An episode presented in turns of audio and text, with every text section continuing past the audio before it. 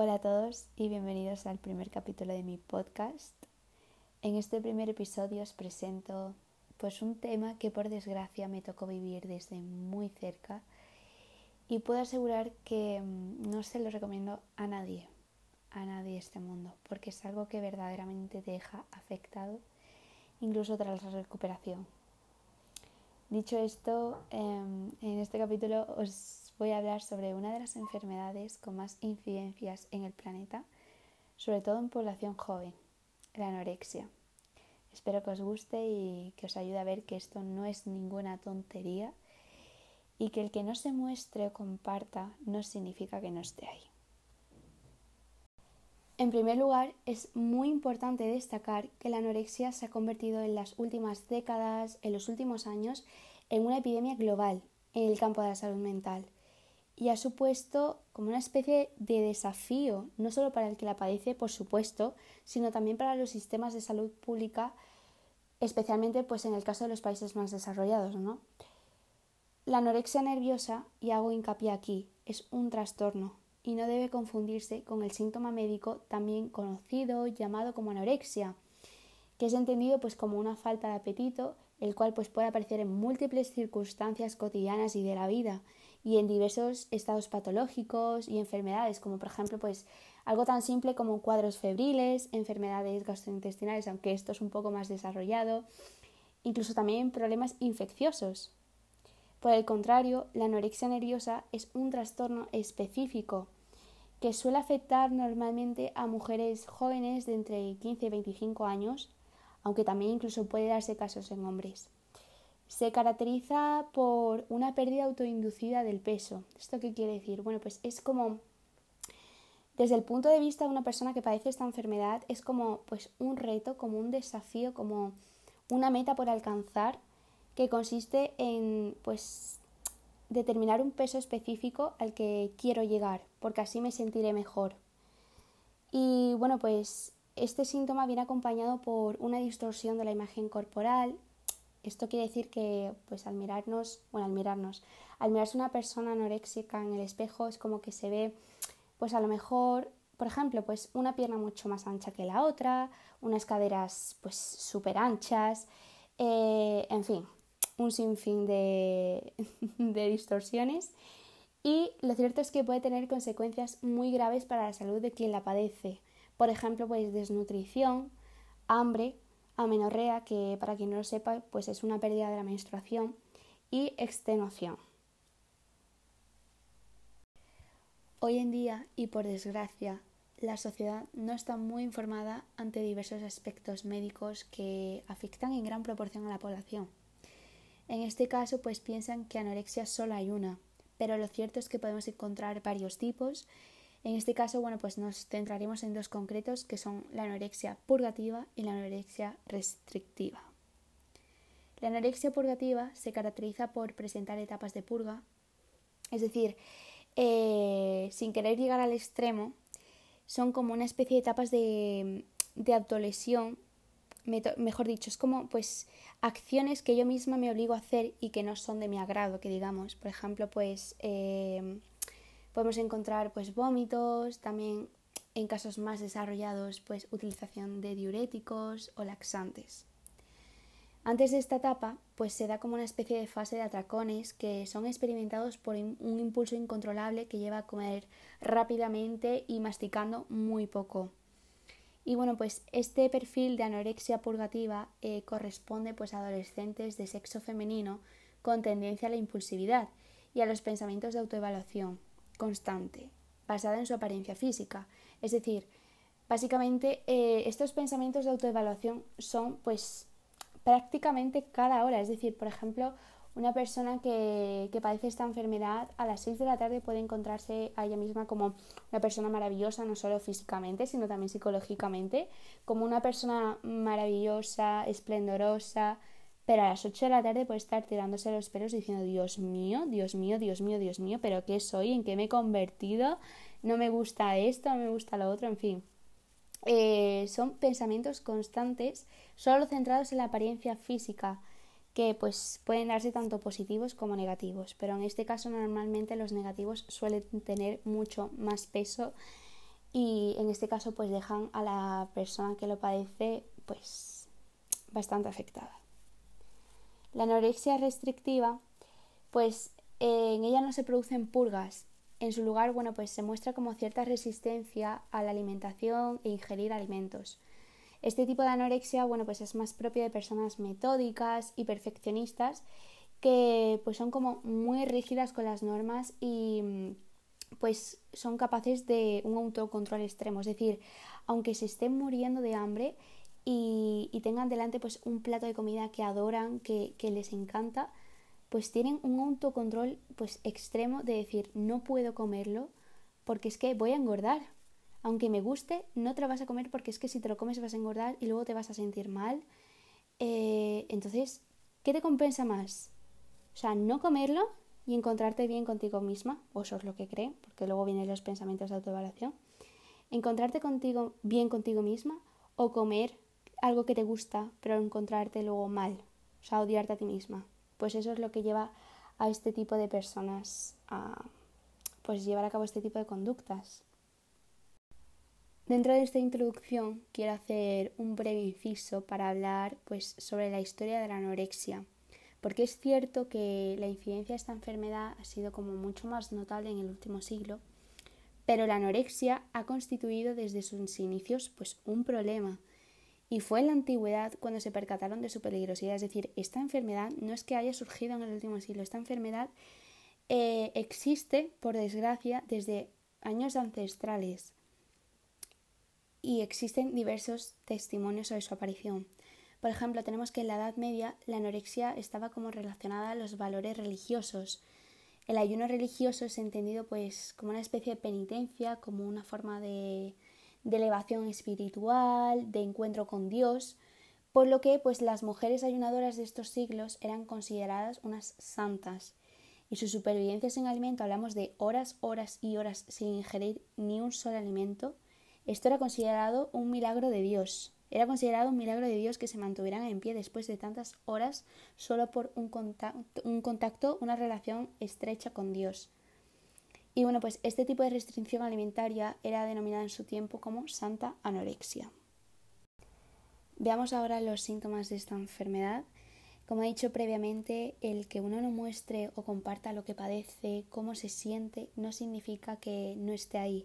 Es decir, esto es muy importante porque una persona puede encontrarse mal, puede sentirse mal, no porque a lo mejor únicamente haya tenido un mal día, sino porque a lo mejor viene arrastrando pues diversas circunstancias, diversos problemas familiares, situaciones, sentimientos que le hacen estar de esa determinada forma, por lo que es muy importante no infravalorar a las personas, mostrar siempre respeto, estar para ellas, incluso aunque no se sepa si le pasa algo, si padece cualquier cosa. Y en el mínimo caso de ver pues cualquier signo, estar ahí para ellas porque eso es muy importante. La anorexia es una de las enfermedades con más síntomas, los cuales desde una perspectiva externa pues no se suelen percibir salvo la bajada de peso que suele ser muy drástica.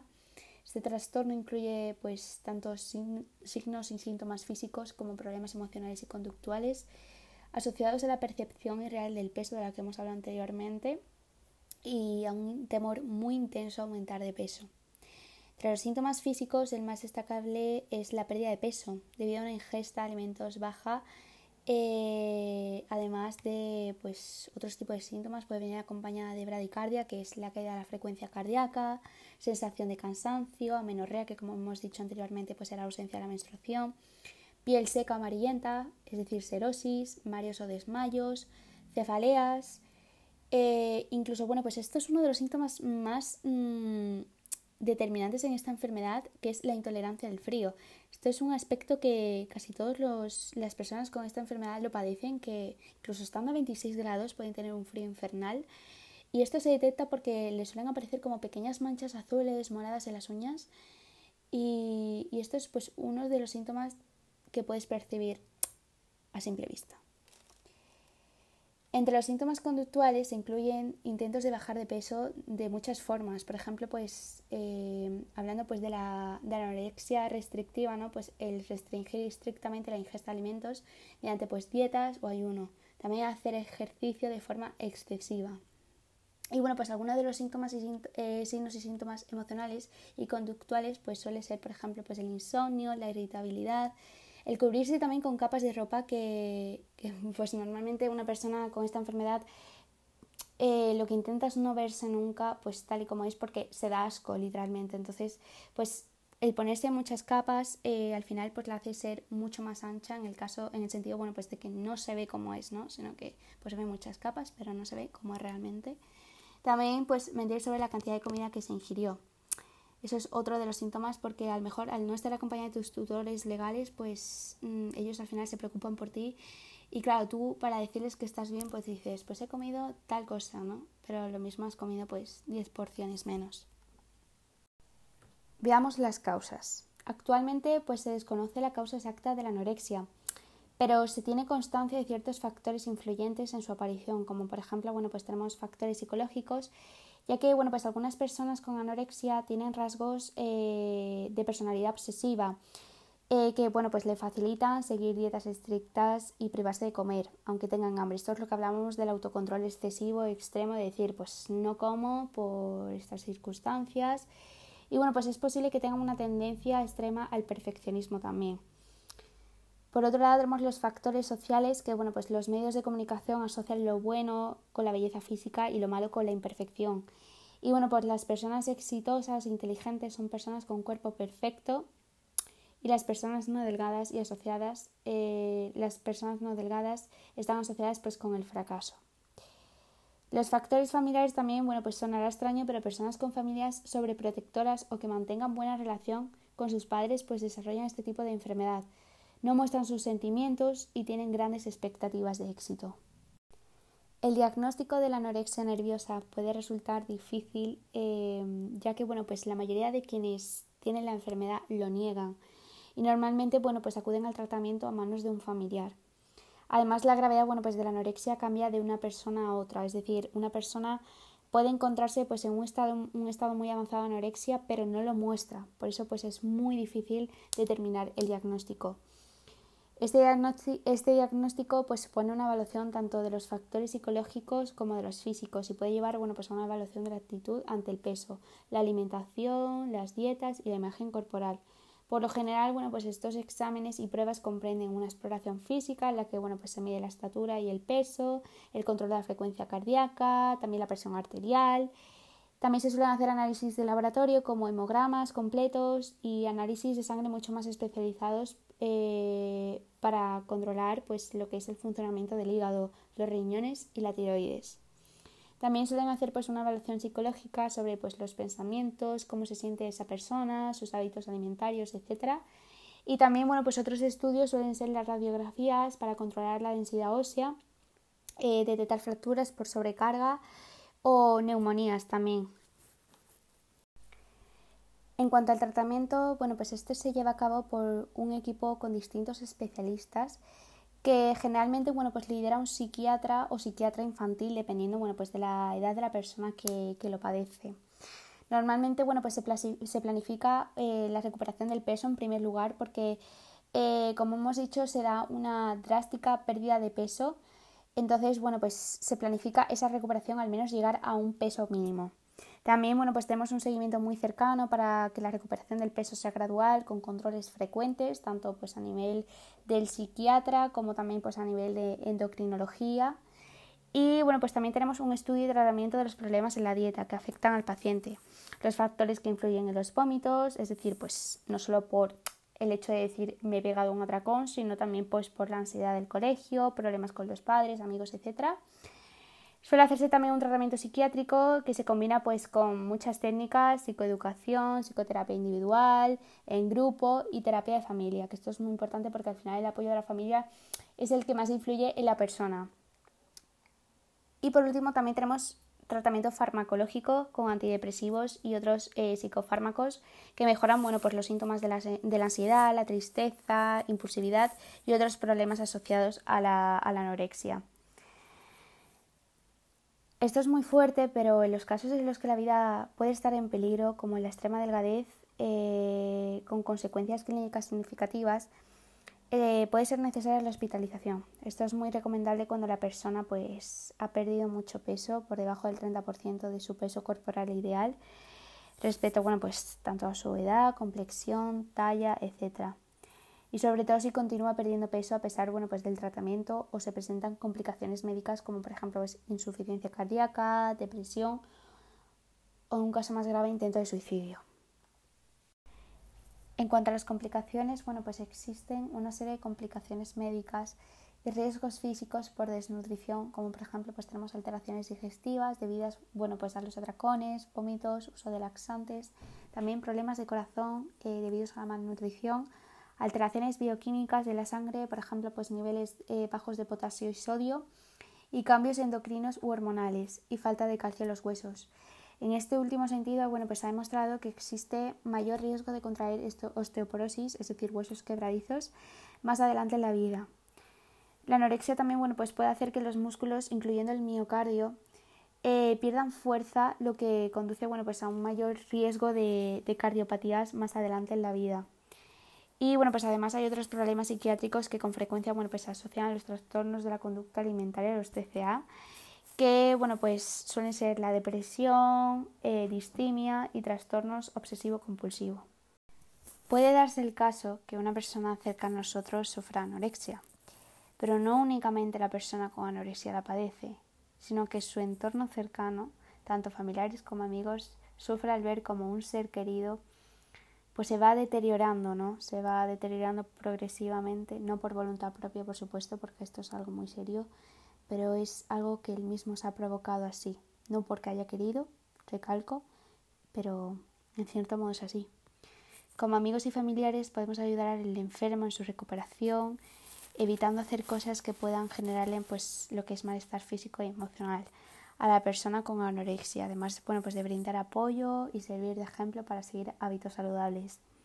Es muy importante escuchar a la persona y mostrarse comprensivo con su situación Evitar reñirle, por supuesto, porque esto no es algo que, eh, que ya se haya propuesto hacer para nada. esto es muy serio, como he dicho anteriormente. Y aunque pueda parecer que no es mucho, saber escuchar a la persona es una gran ayuda para ella. Un amigo no juzga ni cuestiona.